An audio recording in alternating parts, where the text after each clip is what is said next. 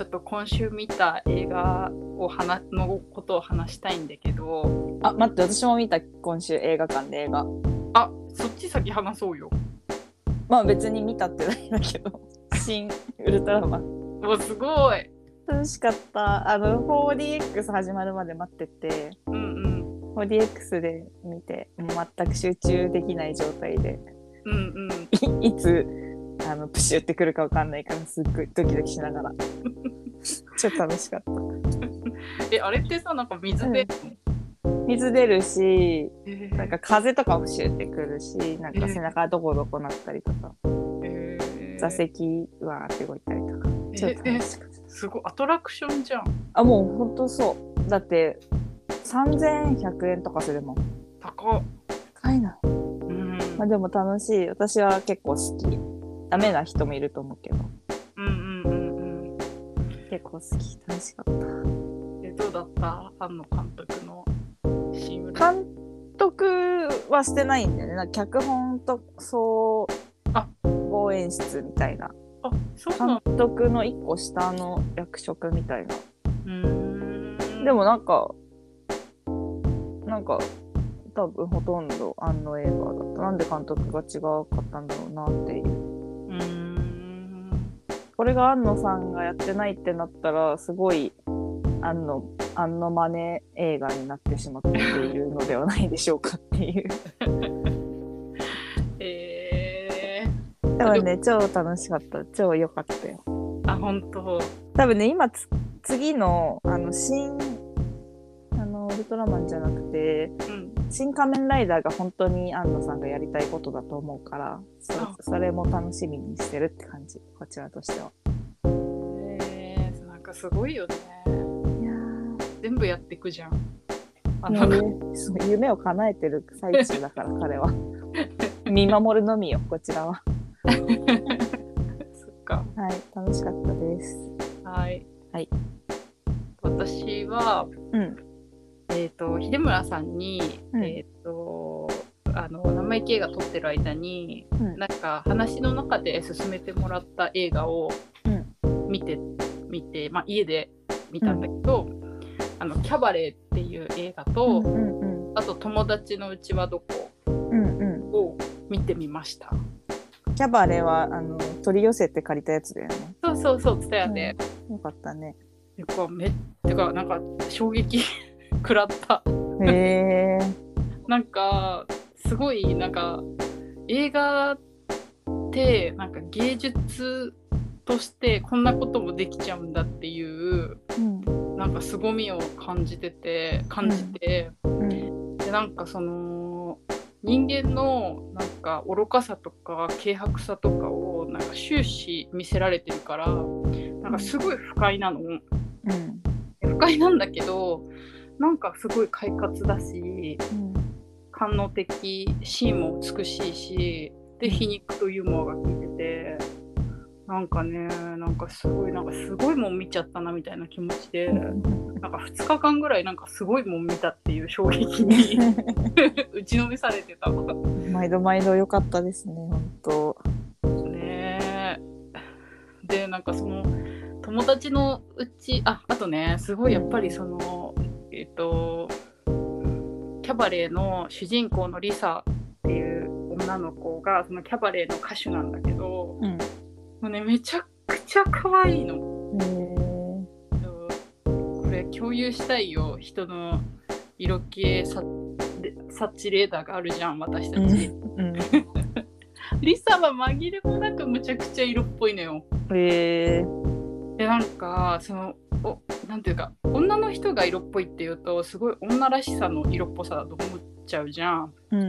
でも全然そうじゃなくてなんかねあの男勝りな感じもあるしすごい不安定な感じもあるんだけどすごいスター性があってなんかその不安定さが色っぽいっていう感じの色気なのよ。うんうんそれにむちゃくちゃね感動した本当なんか可愛かったし美しかった。よかったですね。よかった。でなんかあの友達のうちはどこも見たんだけどうん。なんかそれはもうほんとずっと終始ほのぼの見ててうん。で最後に最後までちょっとハラハラしてたんだけどうん最後の最後でなんていうかあのエンドロールっていうの最後のうん歌の部分っていうかなんか流れてる流れる部分で、ん。なんかすごいなんか泣けてきて 最後の最後でむちゃくちゃ泣けてきてうん。なんかそれもめちゃくちゃ感動した。えそのエンドロールで泣けたってこと？いや最後の最後のシーンで泣けてあエンドロールのあそういうことね。き 余韻で泣いていたってこそう。もうほんとなんかすごいあのー小小学生なのかな？ち小さい小学校に通ってる男の子の話なんだけど今度はなんか優等生の子なの。とうん。なんだっけ？あのトラベラーではさ悪い男の子が主人悪いっていうかなんか なんだっけ？ずる賢いちょっとずる賢い男の子が、あれであの主人公だったけど友達のうちはどこはすごい優等生で責任感のあるちゃんとした男の子が主人公なんだけど。うんかね。子供なのに愛が深くてさうん。それに感動しちゃって。うん。君みたいな愛を持って生きたいよ私はと思って泣けた。というはい。よかったね。ま日本見て。い映画に出会えて。うん本当秀村さんのおかげです。じゃあ今日も始めますか。はい。はい今日は、は今日はえっ、と生意気映画処方箋やります。はい。じゃあ読みます。はい。生意気映画処方箋はリスナーの方から好きな映画を3本聞いてその人が知らないであろうその人が好きそうな映画を、えー、当配信の ごめんなさいごめん。当配信の音楽編集映像担当の秀村さんが処方するコーナーです生意気しゃべりのコーナーお笑い処方箋のスピンオフコーナーです。ほんとぐたぐたしちゃってごめんなさい。はい。秀村さんよろしくお願いしおます。願いしますはい、こんばんは。よろしくお願いします。一瞬僕の存在が忘れ去られたのかと思いましたね。ごめんなさい。ずっと喋っちゃった。ちょっとあまりにも映画に感動しちゃって。あはい。すいません。あの最後のあの友達のうちはどこのうん。最後にあのノートを開くじゃないですか。そう、はい。あれにお花が一個ポロンって入ってて、なんかあれどういう意図かは深くは知らないんですけど、なんかいいですよね。最後にちらっとお花が入ってるとこ。そう、それ見たときなんか、それでもうなんか涙出てきちゃ。あれが最後にすごくいいんですよね。お花が一枚ポンって入ってるのが。そう、なんか、あの宿題をやってきてあげて、はい。で宿題やってきてあげたよって言って、はいそれであの開いてあげるじゃないですか。はい。でなんかでなんかやっぱりあの子は本当は午後午後の間全部ずずっとあの子のことを探してたけどその形跡、でもた届けられなかったじゃないですか。だからなんか、あのお花だけがなんかその言ったことをなんか明かしてたっていう感じで、善意善意の象徴としての一輪の花なんですよ。うんうんうんうんうんうんうんで、あの映画の僕すごく好きなところいっぱいあるんですけど、うん。なんか僕もなんか実生活において子供の頃になんだろうあの取り越し苦労だったりうん。よ大人になって考えてみればそんな大したことじゃなかったって思うことにもすごく必死になったり心配になったりしたりする経験ってあったんですけど、うん。あの作品も結局あの子があのひお昼から夕夜にかけて奔走したのって、うん。あのそんなに必要な行為ではなかったってことがやっぱうん。最後わかるじゃないですか、もうただその当日に届けりゃよかったって。だけどそういうそれそういうなんか足し引きの話ではないっていう物語ですし、なんかその人のそのあの泣き虫の友達とその主人公の友達とのあのうん。関わりのなんかうん。目に見えないというかお互いあの場では何があったかわからないうん。中でのあの最後の一輪の花になんかうん。2人の気持ちが入っててうん僕はすごく素敵だなって思いましいたね。やー、ほんと素敵だった。ほんと素敵だったよ。僕あの映画ですごく好きなシーンがあの地面に落っこちた洗濯物をあの投げてあの落ちた落ちたのをあの、アパートに住んでる人が「ね君落ちたからそれあのこっちに向かって投げてくんない?」って言われて「もう分かりました」って投げてもちもう8歳なんであの子8歳のあの肩の力じゃ届かなくて何回も投げて何回も落として何回も投げてもういいからそそれ持ってきてくれない？ってさなるところとかすごいなんかいいなって思いますし。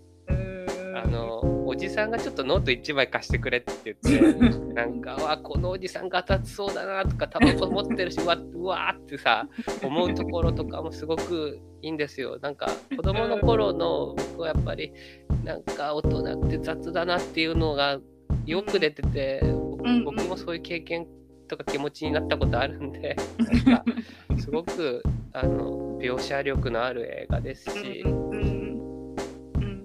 あの結末がすごい素敵な分なんか見た見終わった後のあの清々しい気持ちに満ちた映画でしたね。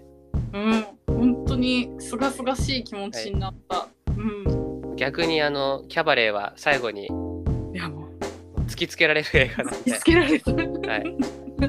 いや2日間ぐらい気持ちざわざわして、はい、あれゾッとしますよねラストシーン。ゾッとする。はい、すごいですよね。あの、えっと、僕は映画とか物語である種の円環構造ってってなってるものが結構気持ちよくて円環円環構造って言ってあの最初と最後がちょっと対になってるっていうかつながってるというか、最初のシーンが最後に戻ってくる映画なんだけど、うん、あの最初の時にあったことがもう戻ってきてないっていうのが、うん、もう変わってしまってるってことがはっきりと分かる映像でしかもあのそれを視覚的にしかもはっきりと見せないってところもすごいですし、本当その後の時代どうなったかっていうのを我々は知ってるから余計それが際立ってますよね。うんうんうん、あとこの映画僕改めてちょっと紹介した後に見返してみて、うん、ちょっとびっくりしちゃったっていうのがこの映画の先進性の高さというか、うんうんうん、あの今アメリカですっごくあの、うん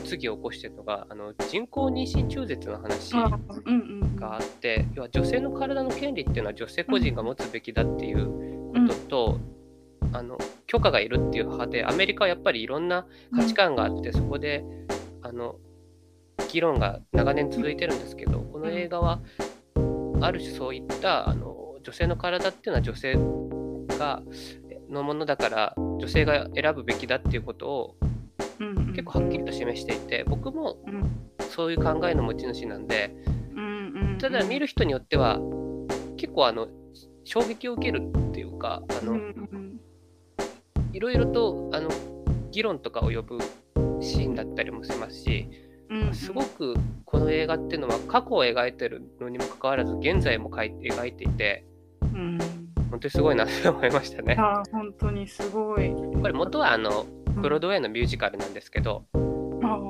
映画化するにあたってあの結構内容変えたみたいで。うんへえ。あのいやなんかそんなに僕はその映画に傷つけられたいと思ってる人間なんで あの2日間傷つけられてもらったようであのよかったです。はい。傷つきました。はい。はい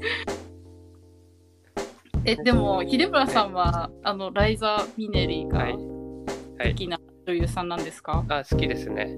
えー、彼女はえっとまあ二世俳優であのお母さんが、えっと、ジュディ・ガーランドっていう、まあ、伝説的な、まあ、シンガー役者で「あのオズの魔法使い」であの主人公をやった方なんですけどあの非常に劣悪な環境のの中で芸能活動をされていた方で身も心もボロボロになってしまったというそれであの40代で亡くなってしまったんですけどでその、えっと、ライザ・ミデリのお母さんのジュディ・ガーランドの半生を描いたあの。ジュディって映画がありますのでそちらも非常に素晴らしい映画で。その映画であのレネー・ゼルビガーが、えー、ジュニジュディ・ガーランドの役を演じてあのアカデミー賞の主演女優賞に輝いたっていう作品でもありまして。そういうのを踏まえて、まあ、すごい、あの、いろいろなことを経験してきたお母さんとその娘であるライザ・ミネリが、まあ、演じてた作品であるって凄みもありますし、まあ、ライザ・ミネリもいろんな映画出ててあとはニューヨークニューヨークって映画とか僕すごく好きなんで、私、ライザ・ミネリって言われたら、本当申し訳ないんですけど、セックスザ・シティの2の初っ端で出てきたイメージしかない。あなんか出てるみたいですねあれ ?2 だっけ？詳しくわかんないあ、んそうですけどそう、2です。2の。なんかカメオ出演とかしたりする人なんですよ結構。あとマペットっていうなんかわかります？あのセサミストリートのなんか親戚みたいなの、カエうんカエルわかりますよねああれの、あれの映画にもちょっとライザミネリちょろっと出たりして。へー。そういうのが好きなんですかね。なんか、本当スペシャルゲスト、ライザ・ミネリ役で出てたんです、セックスザ・シティは。なんかあとアイコン化されてるので、なんか出てきた時のなんか、あ、ライザミネリだっていう感あ、でもじがまさにそうでした。あるみたいなんで、そういう感じなんだと思いますね。で、ライザ・ミネリがその後、あの、あの、ビヨンセの曲を歌うんですよ、踊って。最高なシーン。あちなみに僕はあの、デスティニー・チャイルドわかります。あ、よかった。サバイバーとかクラシカはちょっと浅いんで、あいや、全然全然、それを知らないって言われて、私は衝撃を受けたんで、僕は分かってますよって。よかったです。ありがとうございます。でシン・ウルトラマン僕実は見てないんですけど、はい。話はいろいろ聞いていて、うん、その庵野監督じゃないのに庵野さんっぽいことをやってるっていうところにあ、本当そうでした。みたいです何の意味があるんだろうって思っちゃいました。あーあーいいこと言いますね。はい。あの庵野さんは、えっと、実相寺昭夫監督がとっても好きで真似てるんでなんか庵野さんの好きな実相寺昭夫の真似を「シン・ウルトラマン」はめちゃくちゃやりすぎててなんかなるほどそのう裏読みの裏読みが過ぎて なんか結構しつこいみたいなことを言われてました。えなんかしつひしつこさ感じました。あの前の、あ何でしたっけ、シン・ゴジラはい。シン・ゴジラ。の雰囲気そのままにあって感じで。まあ実相寺昭夫さんが具体的にどういう撮り方するかというとうん一、人の人間が喋ってる時にその人の顎の下の方にカメラを置いてうん仰ぐように撮るんですよ。うん、あ、めちゃくちゃやってました、それ。はい、それすごくや仰ぐようにっていうか、なんかもう下、真下から鼻の穴ってこんな形なんだって思いました。こんなずれてるんだ、鼻の穴ってって思みったた。いな撮り方をするんでなんかそれがすごくあるっていうのは僕は聞きましたありました、ありました。で新仮面ライダーが本当にやりたいことっていうのは多分合ってると思います。そうですよね。だからし、その仮面ライダーを楽しみにしてます、私は。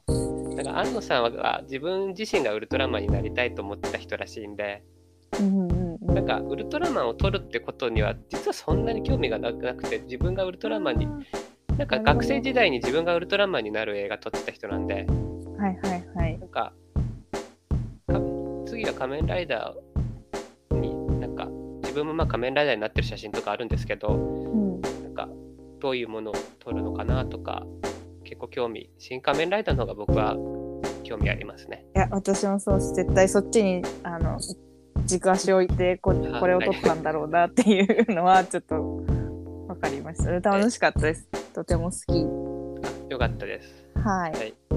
で僕もえっとまあ今週ちょっと映画見に行っててえっと今週僕ようやく「トップガン」を見に行きました。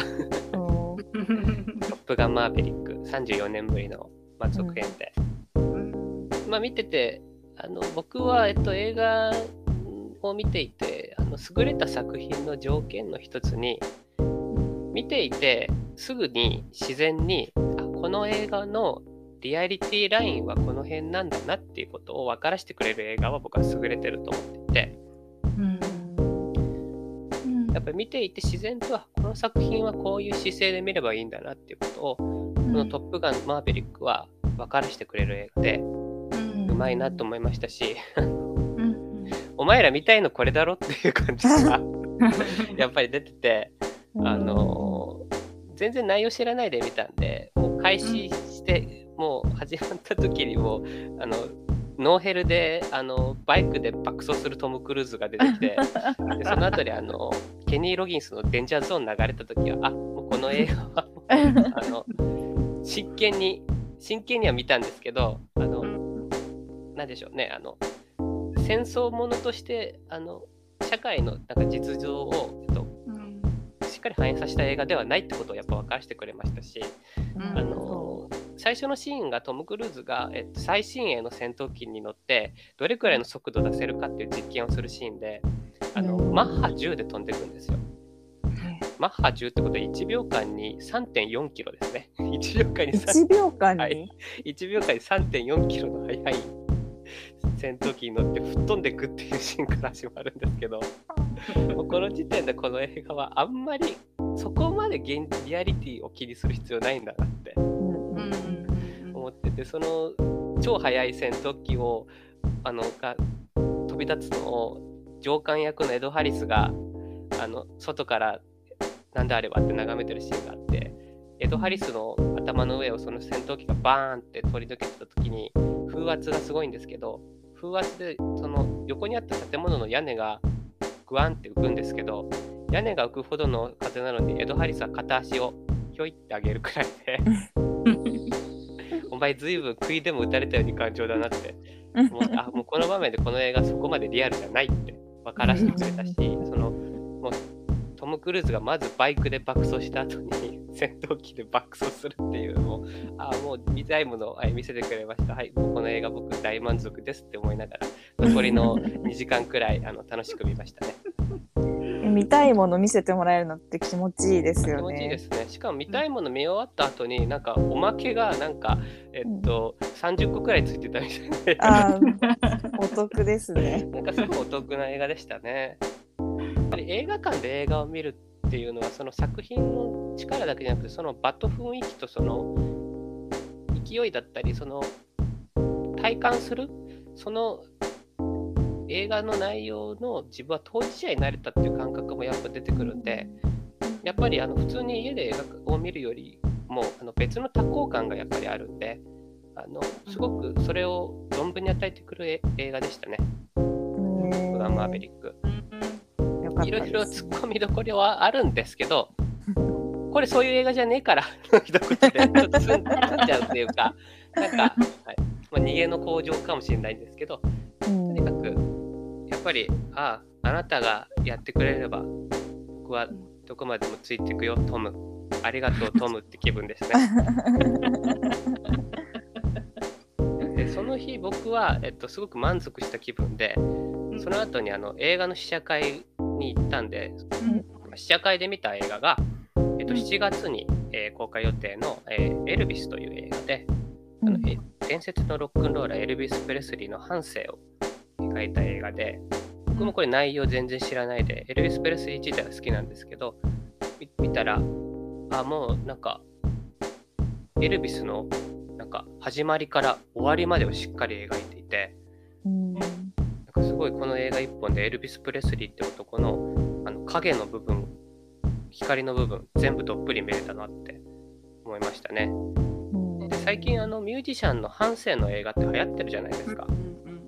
えっと、有名なのは、えっと、クイーンの、えっと、ボヘミアン・ラプソディなんですけど、うん、ボヘミアン・ラプソディとは違ってですね、あの、なんでしょうね、かなりダークな部分が多い作品なので、最後に見終わって、ああ、気持ちよかったってなる映画ではなくて、うん、あのスターの一生の中に隠れていた、あの、すごい葛藤と苦痛みたいなのが出てる映画なんで、あの、そこら辺はちょっと留意してみた方がいいかなとか思いつつ、えっと、この映画は監督がバズ・ラーマンっていう、えっと、ムーラン・ルージュとか、えー、華麗なるギャッツビーのリメイク版とか撮ってる方で、映像がもうね、万べ、ま、万華鏡の中にあの観客をあの押し込むような映像を撮る人なんですけど、非常にあのトリップするような映像なんですけど、エルビス・プレスリーっていう人が、えー、と音楽界とかエンタメ界にもたらしたっていうのは、えー、そのトリップする感覚だったんですね。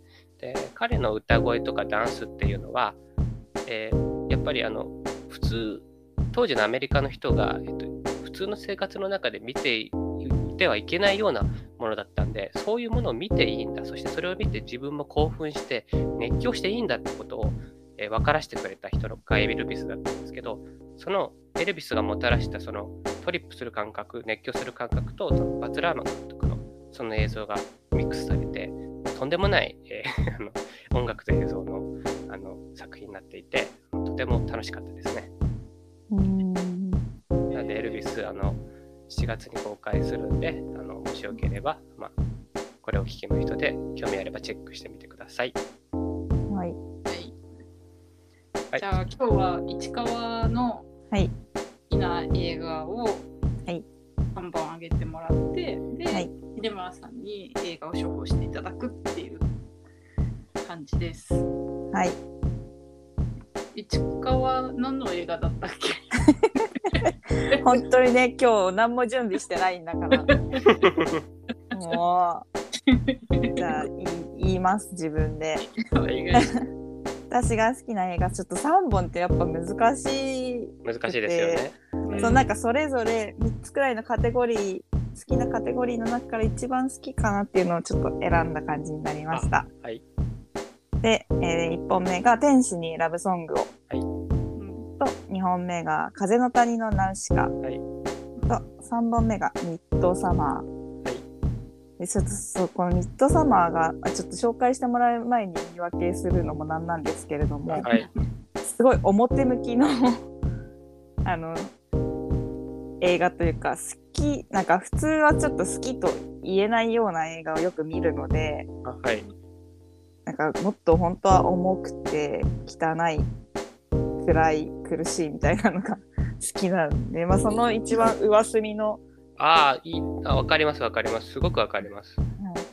でなんかでもこれを好きこれは多分好きと言っていい映画だと思うあので人気すごいありますよね、この映画。はい映像も綺麗だったし、なのであのなんかやようやく自分の好きなカテゴリーで好きと言っていい映画ができたなって思っあ、はい。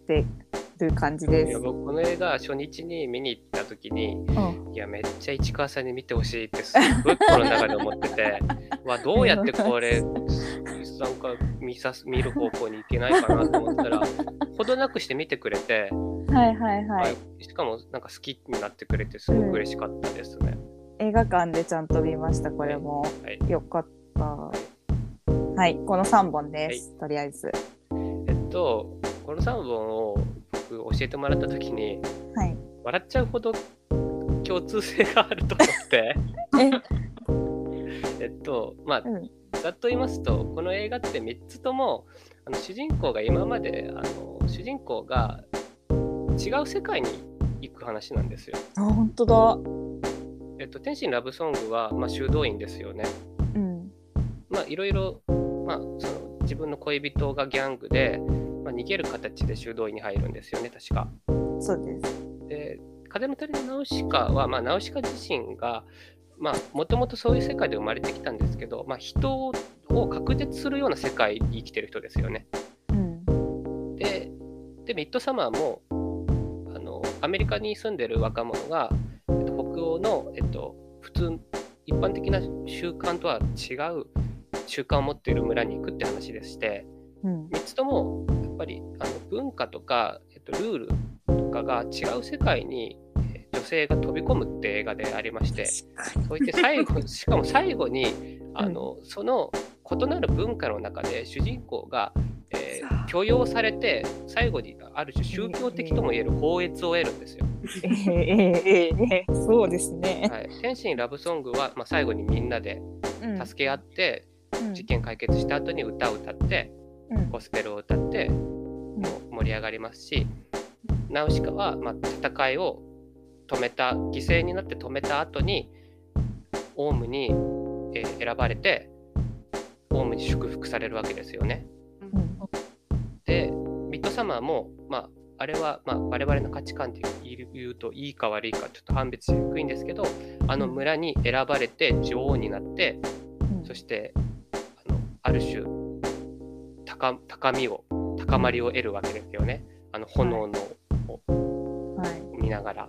なのであの主人公が異なる世界に身を置いて試練を受けた後に選ばれて放越を受けるなるほど。この思った作品を、まあ、僕はまあちょっと用意してきたんではい。えこれはね見てる可能性高いなで そう思った時に僕も大好きでこの条件にぴったり当てはまって本当に最高にいい素晴らしい映画が、うん。えー2015年公開ジョージ・ミラー監督の「マッドマックス怒りのデスロード」です。見てないです。よかった これは僕あのーちょっと殿下の宝刀もそうもう抜いてしまったって感じで、はい、え、なんかもう怒りのデスロードっていうサブタイトルで見なかった感じです。あそうですね なんかなんだこれとバカってぽいですよね。なんだこれとそ思って。う、まあ、この映画は、えっと、2015年に公開されて、まあ、約7年前ですよね。うん。これを映画館で見て感動と興奮はまだ、えー更新されてません。えー。僕はこの映画を、えー人に勧めるとき僕が勝手につけてるキャッチフレーズはうん地上最強の映画って言ってます。えー。えあの。この映画は本当にあのちょっとあの度が超えた作品とやっぱりファンの中では思われていてうんでやっぱ7年前の作品なんですけどもものすごくやっぱり先を走ってたってことをもう年々更新しててうん今ここでこの映画処方箋でこの「マッドマックス怒りのデスロード」を紹介できてよかったんですけどはい。でさっき言った条件に、まあ、まず当てはまるのが、まあ、滅んだ世界滅んだアメリカを舞台にしてますよね荒野で。うんまず見てる人間もその 荒野にもうまず放り出されるんですよ。えー。何この世界って。で何この世界と思ってたらもう行き着くまでもなくそのその世界の洗礼をこれでもかってくらい受けるんですよ。洗礼を受けてもう非常に厳しいそしてあの苛烈な苛烈かつあの異常な文化が反映した世界を見せつけられた後にそこで何とかして自分の尊厳を守りたい自分の力を人のために使いたいそしてちゃんとした道を歩みたいと思っているえ真の主人公であるフュリオサっていう女性戦士が出てくるんですよ。そのフュリオサがある自分の使命というか目的を持ってあの自分が所属していた部隊から脱出するって話でうん。主人公のマックスがたまたまそのフュリオサと出会ってそのフュリオサのその生き方だったり姿勢に感銘を受けて協力する。うん。そういうお話ででこの映画はもうかなり厳しいあのことが次々と待っているんですけどその厳しさにあの異常なまでのハイテンションの高さだったりボルテージを持ってった。もうあの一体自分は今何を見させられてるのかっていう 映像と造形とあのうん。演出のオンパレードでへー。嘘だろって思うような映像が続いていてしかもほとんど CG 使ってなくて。え。これもうあの頭おかしいだろっていうものが どんどん広がってってこれを僕はあの映画館で見た時のもう高まりっていうのは本当にもうなんだろう。このままこの世界に自分も入って連れてってほしいと思ったくらいだえー、超楽しみ。ここの苛烈な世界を生き延びる、えーうん。フィリオサとマックスが最後にその自分の本当の使命を見つけた時にさっき言ったあの高まりそのうん。この世界に選ばれし者の使命とその責任とそしてあの勝者勝者の放越が待っているんですよ。はあ、なるほど。楽しい。今、ちょっと調べたら、ゾーイク、ん？ゾーイクラディッツはい。でで出てたんですけど私この人すごい好きで顔あがえっとあのーそんなに出番ないんですけど、うんあの女性が何人も出てくるんですよ。うーんその中の一人かな。なるほど。私はい。この人なんかすごい好きで顔が。なんかのなんか前にはい。LA かなんかの、すごい貧乏な男の子が薬売ってみたいな生活してる子と恋するみたいななんかそういう映画ヒップホップ映画みたいなののヒロイン役だったんですよねこの子が。あはい、でそれすごい好きで。この人、あれですよね、レニー・クラビッツ？の、なんか、あれですよね、娘ですよね。そう出てます。ですよね。うんであこの人は、あのそそこまであの出番はないですけど、出てますね。うん、ちょっと楽しみにします。で可愛いんだろうな。でこのゾーイ・グラビッツさんは、えっと、結構最近すごく、あの活躍されていて、あの今年公開の「バットマン」だとヒロインのキャットウーマンえ、役をやってたりしましてあのとてもかっこいいですよ。えー見なきゃですね、それは。マッドマックスと同じ年にやってますね。ドープっていう映画。あドープ？はい。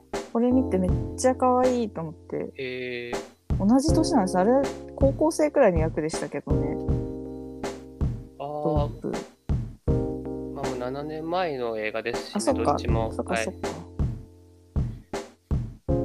まあ、この「マッドマックス怒りのデスロード」っていう映画は、うん。えーやっぱりあの映画ファンにとってはとても重要な映画なんでそれだけでもまあ見てほしいと僕は思っていますので、うん。えーなのであの処方箋と関係なくいつかは紹介しようかなと思ってたんですけど、はい。あの前回に僕はあのブレードランナーを紹介してくださいと言われたら、ちょっと恐れ多くてできないみたいな話をしたんで そういう面もあったんですけどうんうん。この3つ好きならマッドマックス食らいやがれっていう意味でも、ちなみに、はい、マッドマックスってシリーズだと思うんですけあど。これはねこれで大丈夫ですあ、大丈夫。一切関係ないですへえ。リセットされてますので、なるほど。はい、なので大丈夫ですしあのファット・ア・ラブリー・デイってセリフが出てきてうん。あの今日はなんてラブリーな日なんだっていうセリフなんですけど、うん、そのセリフを言ったいうシーンで僕は映画館で、うんあのもうその世界に入ってってもうどうにでもしてって思いましたね。どうにでもしてってなりましたね。もう本当映画の最初の2、30分くらいだったんですけど、そのシーンがあるの。あもうそんなに言ってなかったかな、もうなんかもうそっからは本当にもう、もう引きずり回されたって感じでしたね。最高の映画です、これは。しかも、あの、7年前にこういう女性が自分の力だけで、あの、男からの抑圧から解放されていくっていう作品を作ったのは本当に素晴らしいと思いました。うんで、それで、え1本目が、まあ、マッドマックス怒りのデスロードで、はい。で2本目はこれは、えっと、さっき言った、えっと、共通点に、えっと、当てはまるんですけどその、えっと、違う世界に入っていってそこで認められてそのそその世界で、えー法悦を得るっていうことがこの中間にでもうそれが達成されてって、うん。そっからの話が後半に待ってるって映画なんですけど、うん。ただこれはあの市川さんにちょっと個人的に見てもらいたいと思ったんで、はい。紹介するんですけど、えーこれははい。2019年、えー公開の、えーローリン・スカリスカファリア監督の、えーハスラーズっていう映画で、はい。えー、と主演は、えー、J. ローコとジェニファー・ロペスおお。で、えーあもう一人の、はい、いや、見てないです。あ見てなかった。はい。でもう一人の主役は、えーアジア系の、えーうん。役者さんで、えー近年結構活躍してる人、コンスタンス・ウーさんっていううん人、この2人が主演で、えーあのストリッパーとして働く2人が、うん。えーそのストリップの世界で、えーなんでしょう。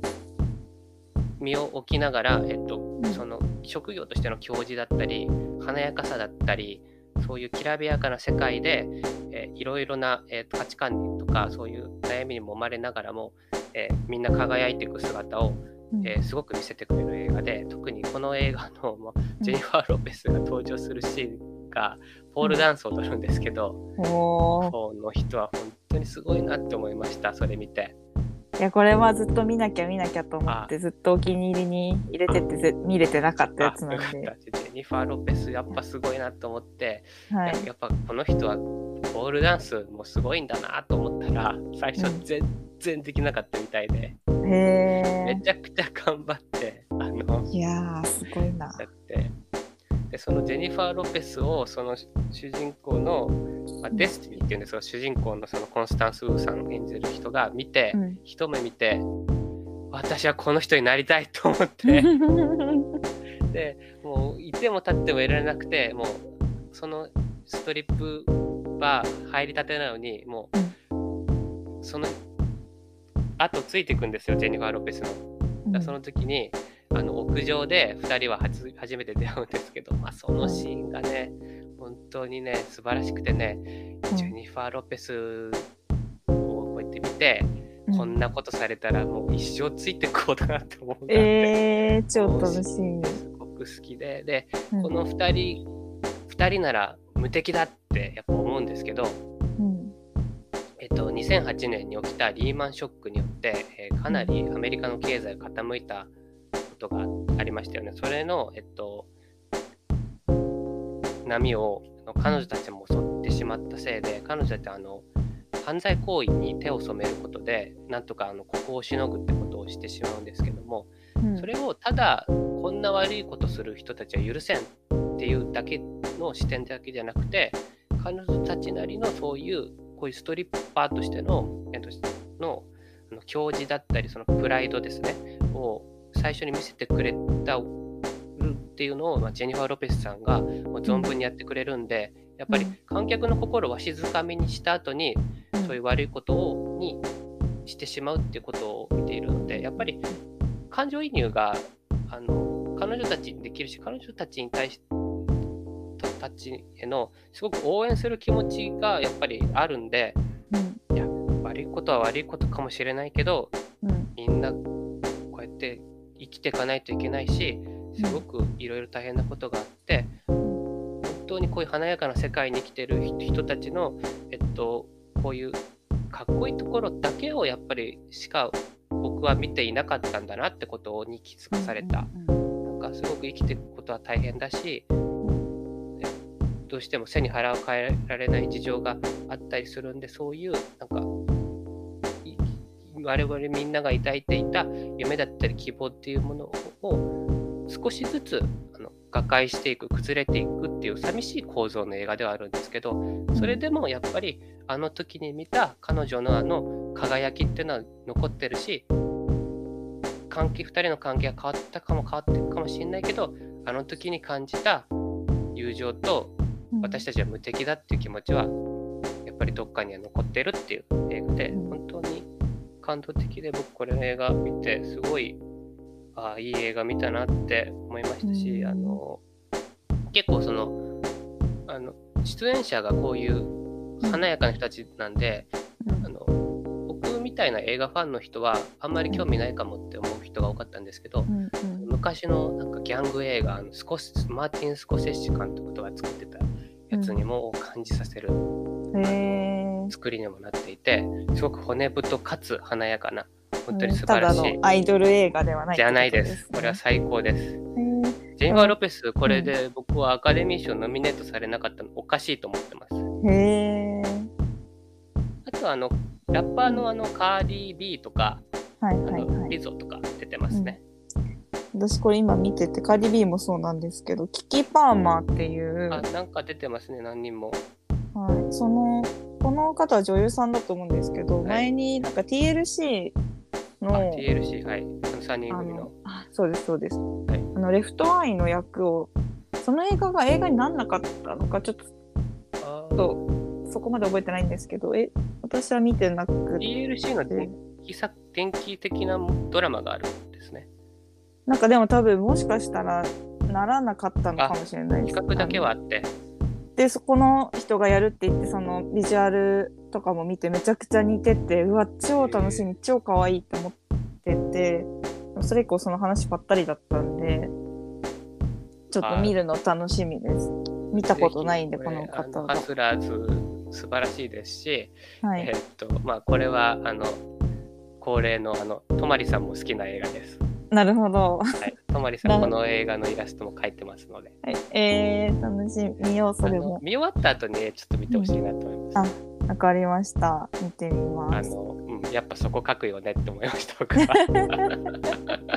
楽しみ。はい、でこのハスラーズ、まあ、紹介したのはもう単純にもうこれ市川さんこれ多分好きだから てか見てるかなとか思って本編でも紹介しようかなと思ってたんですけどうんうん。よしこれだっていう気持ちがやっぱりありましたしあのこの映画は本当に骨太で華やかでもういいとこばっかりのそれでいてあの社会のいろんなことが反映されていてすごくいい映画なんでこの生意気映画らしいなとも思いましたしとにかくこのマッドマックスかハスラーズどっちか見てください処方箋としてははい。はい見ます。両方見ます。はいで3つ目はい。最後に3つ目は これはあの参考程度なんですけど、うん3つ目にちょっと用意した映画は、えーえー2017年、えー公開した、えーマイケル・ボンド監督あマイケル・ボンドが原作で、えー監督は、えーポール、えーキングが監督した、えーパディントン2ですね。あ、クマのやつ。はい、熊のパディントンです。え、なんで2なんですか？えっと、1も面白いんですけど、うん。あの僕が単純に2の方があのだいぶ好きっていうだけで あのとにかくあのクマのパディントンが可愛いうんうん。パディントンが、えー南米からイギリスに違う世界にやってきてそこであの町の人とか家族に、えー愛されてその町で頑張って生きていくっていうとても 素敵な映画で あのとにかくパディントンが可愛いですしパディントンがまあ2でいろんなあの経験をするんですよ。いろんな経験をしてであの警察にも捕まっちゃうんですけど。クマなのに？はい、あれ、クマのぬいぐるみってことなんですか？ああれはパディントンは、えっと、クマ実際のクマですね。ああ、プーさんとは違う。プーさんとは違って、でパディントン警察に捕まって、その 刑務所でもあの結構人を幸せにするクマなんで、人を幸せにして、あの刑務所にいる人とも仲良くなって、えっと頑張ってあのうん家族のために頑張るっていう、とてもいい映画です。あのえうんマーマレードが食べたくなる映画です。へえー単純にパディントン2はクマが可愛いということで紹介したいですし、あこれすごくファンの多い、とても素晴らしい映画なんで、えーじゃあ心が温かくなりたい時に見たらいいはいです、ね。見てみてください。はい、ああのりがとうございウェス・アンダーソン監督っていう人がいるんですけど、ウェス・アンダーソンの、えっと影響を多分すごく受けてる映画なんで、まあのす。なんかウェス・アンダーソン好きな人にもおすすめの映画です。パディントン2。はい。で映画処方箋、今回は、えーえーこの、えー天使のラブソングを、えーうん風の垂れの直しか、えーミッドサマー、えーこの3つから僕は、えー異なる世界で試練を受け、そこで認められ、そして法悦を得るという、えー共通点を、えー見出したので、そこから、えーマッドマックス怒りのデスロード、ハスラーズ、そしてパディントン2を、はい、処方いたしました。ありがとうございます。見ます。はい。えー、1日、えー、1作品、えーお湯で、えージュースでも、お酒でも、はい一緒に何でもいいんで、えーはい服用して、えーお体に合えれば幸いです。ありがとうございます。はい、いや、ちょこれちょっとハスラーズは本当に予告編見た時から夢のような映画だと思っいやてそうでしょうね。でもなんか私ってこう好きなもの最後に食べるタイプというあかはい。なんか始まったら終わっちゃうじゃないですか。はいなんかそれがすごい寂しい終わっちゃうのが寂しいタイプなんで、なかなか踏み出せないああ、わかります。タイプで、だからあのこう今回これでようやく見ることができまはい、あーはい。よかったです。あの、きっかけになれて。す。はい、楽しみに。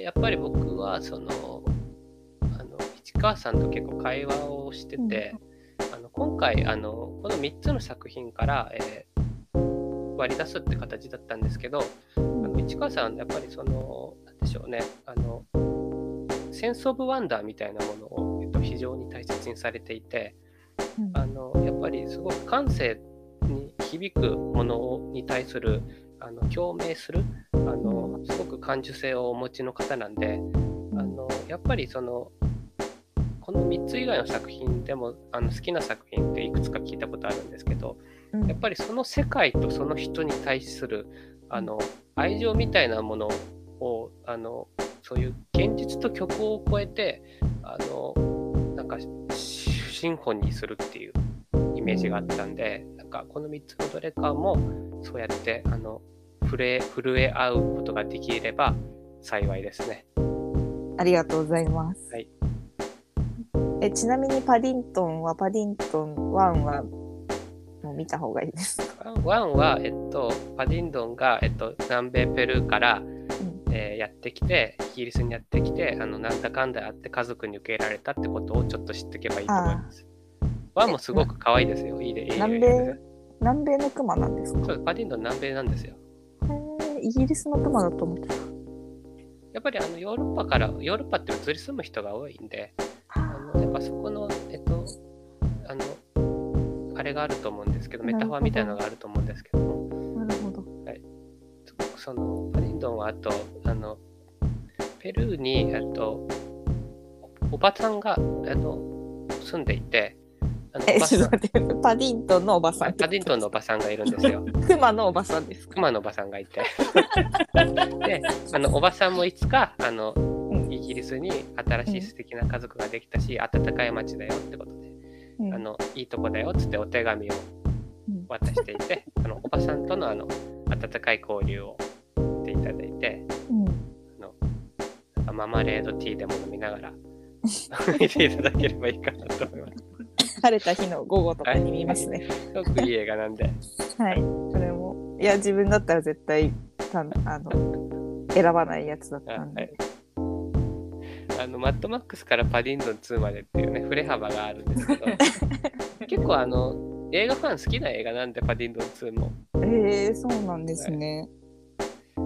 なのであの結構あの僕今回はあの手堅く行きました 楽しみです。はいありがとうございます。はいはい。ありがとうございます。あと、はい他人でもう一つ話したかったんですけど、はいあの腹ペコラドンさんがはい少年を見て、はいたノートに感想を書いてくださいました。はいありがとうございます。ありがとうございますしかもなんか収まりきらずね、い一部二部と前編後編とも呼びましたようん。ちゃんと。いや飲みました。私もすごく熱量のある文章で。うん、毎あの毎回毎回あのすごくあのポイントがいいんですよ。あうんのうんうん。えーそのあの映画の見てそのエッセンスをやっぱりあの汲み取るのが大変あのうまくて。うん。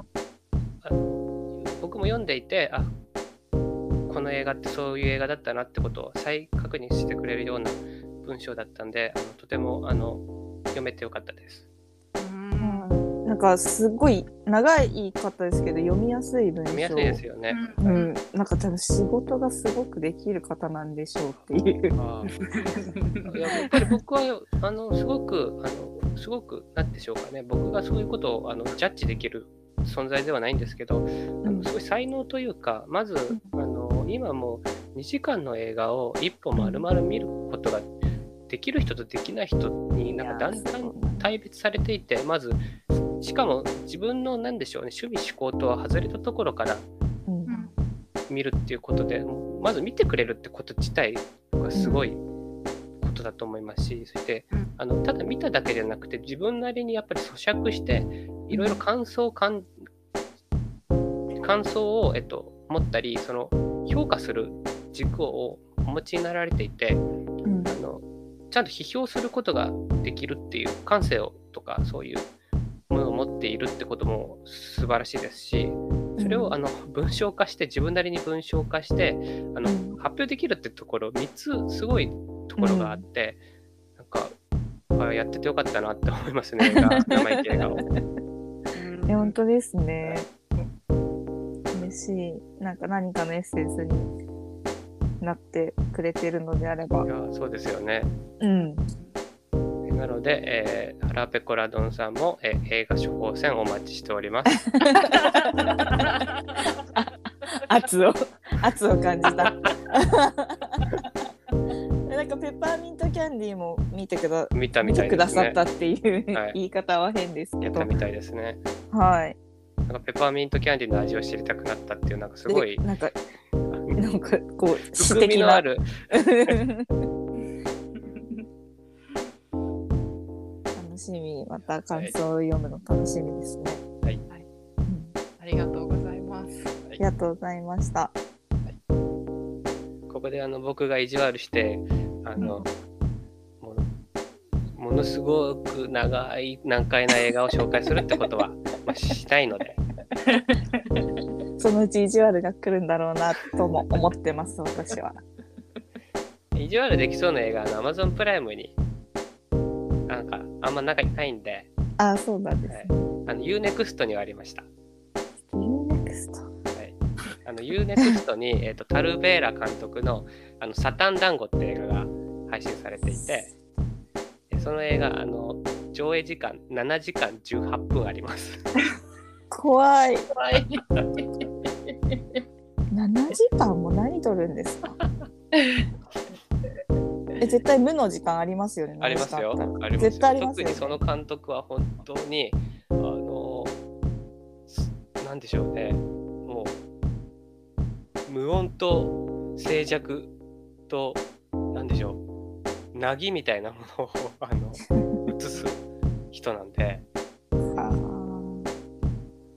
まあ、そういう意地悪は、まあ、今のところする気はないので。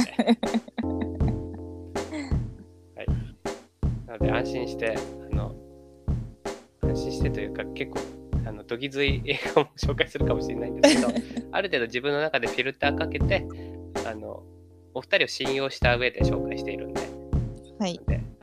これからもあの処方箋を、えっとしてほしいなと思った人がいれば、えーぜひともあの僕でよければあのやりますのではいお。願いいたします。お願いします。聞いてる方ぜひ。はい。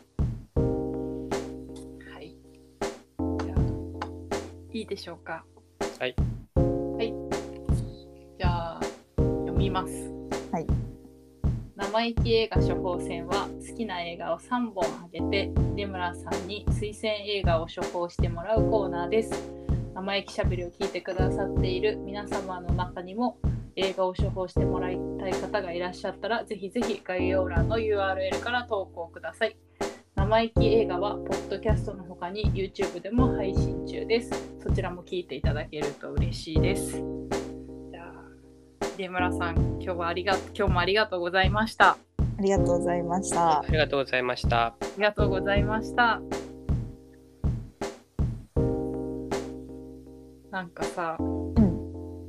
軸歪んでいなくなってたねいいなくなってたよね。なんかティロンって土地土として、あいなくなったって思って、まあいいかと思って、そのうち戻ってくるでしょうと思って、戻ってこなかったから。そう復帰するかと思ったらさ一回切って入り直せなかったの？いや違うのそれでねふあの復帰するかと思ったらうん。あの普通にまた復帰してたのよあで、声だけ聞こえてたってこと？そう2人の喋ってる声が聞こえててお戻ったよかったよかった私が軸が歪んでたことを2人は気気づいてない 気づいてないと思ってすぐ気づいてたしね、しかも。いなくなってたことを。そうそうそう。それでなんかあれいなくなってるよね友達みたいなことを市川が言ってたから「いるよ」って言ったら そしたら2人とも全然聞こえなくて無視されててあこれ聞こえないんだめちゃめちゃ寂しかったけど、幽霊の気持ち味わった。うん、めちゃくちゃ味わった。何回かいるよって言っちゃった。かわいそうにでもよかったね今日。うん。3本も処方してもらってさ、ね楽しみ。パディントンは多分だいぶ先になると思うけど見ることは。うんうんいつかは見ようって感じの気持ちになってるけど。うんうん。前のいやハスラーズは本当にもうずっとあの予告の動画を見てからこんな夢のような映画あるのジェニファー・ロペス本当にって思ってたから。わかるわかる。私も見たいって思ってたもん。ねえ、ん。だから楽しみ、ね。あれでもアマゾンがないんじゃない？アマプラが。大丈夫。ツタヤがあるから。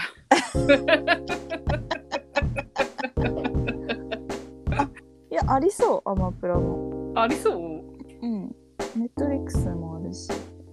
これみ見なきゃなと思ってキキ・パーマーもねすごい演技してるとこ見てみたかったしさっき言ってたうん。TLC のレフトアイ役、うんうんうん。でそのマッドマックス怒りのデスロードの方もゾーイ・クラヴィッツ。うんうんうん。もうなんか本当に可愛いって思ったのその「ドープ」っていう映画を見て。うん。でしかもさっき見たら公開ね公開年が一緒だったからその時のゾーイだと思うから。うんうんうん超楽しいやっぱ可愛い女見ることに命かけてるところあるから。超楽しみだよ。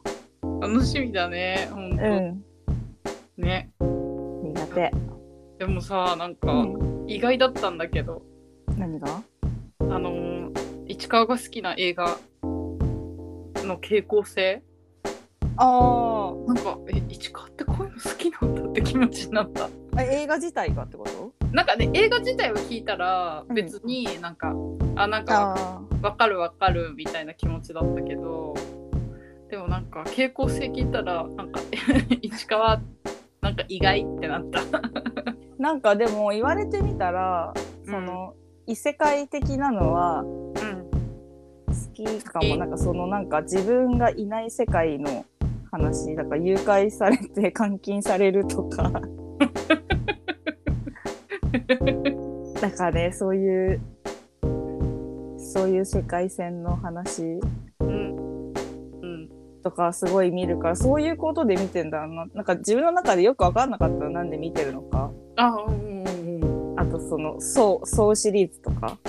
うん。うんそうそうシリーズ「そう」そうっていうあのグログロ映画みたいな。あうんうんうんうんなんで見てんだろうって思いながらもでも好きで見てってでも異世界が好きなんだろうね。現実じゃないところで生きていくみたいなのがうんうんうん。うん好きなんだなってちょっとお分かった。自分の傾向が。うん良かったです。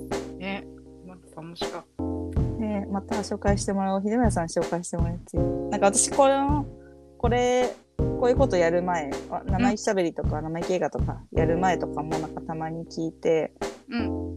教えてもらって映画見たりしてでも全部面白かったから。うんうんあの今回も楽しみだしまた教えてもらおうと思います。うん。うんはい。はいあまた来週も生意気が聞いていただけると嬉しいです。はい。はい。じゃあまた来週。ありがとうございました。ありがとうございました。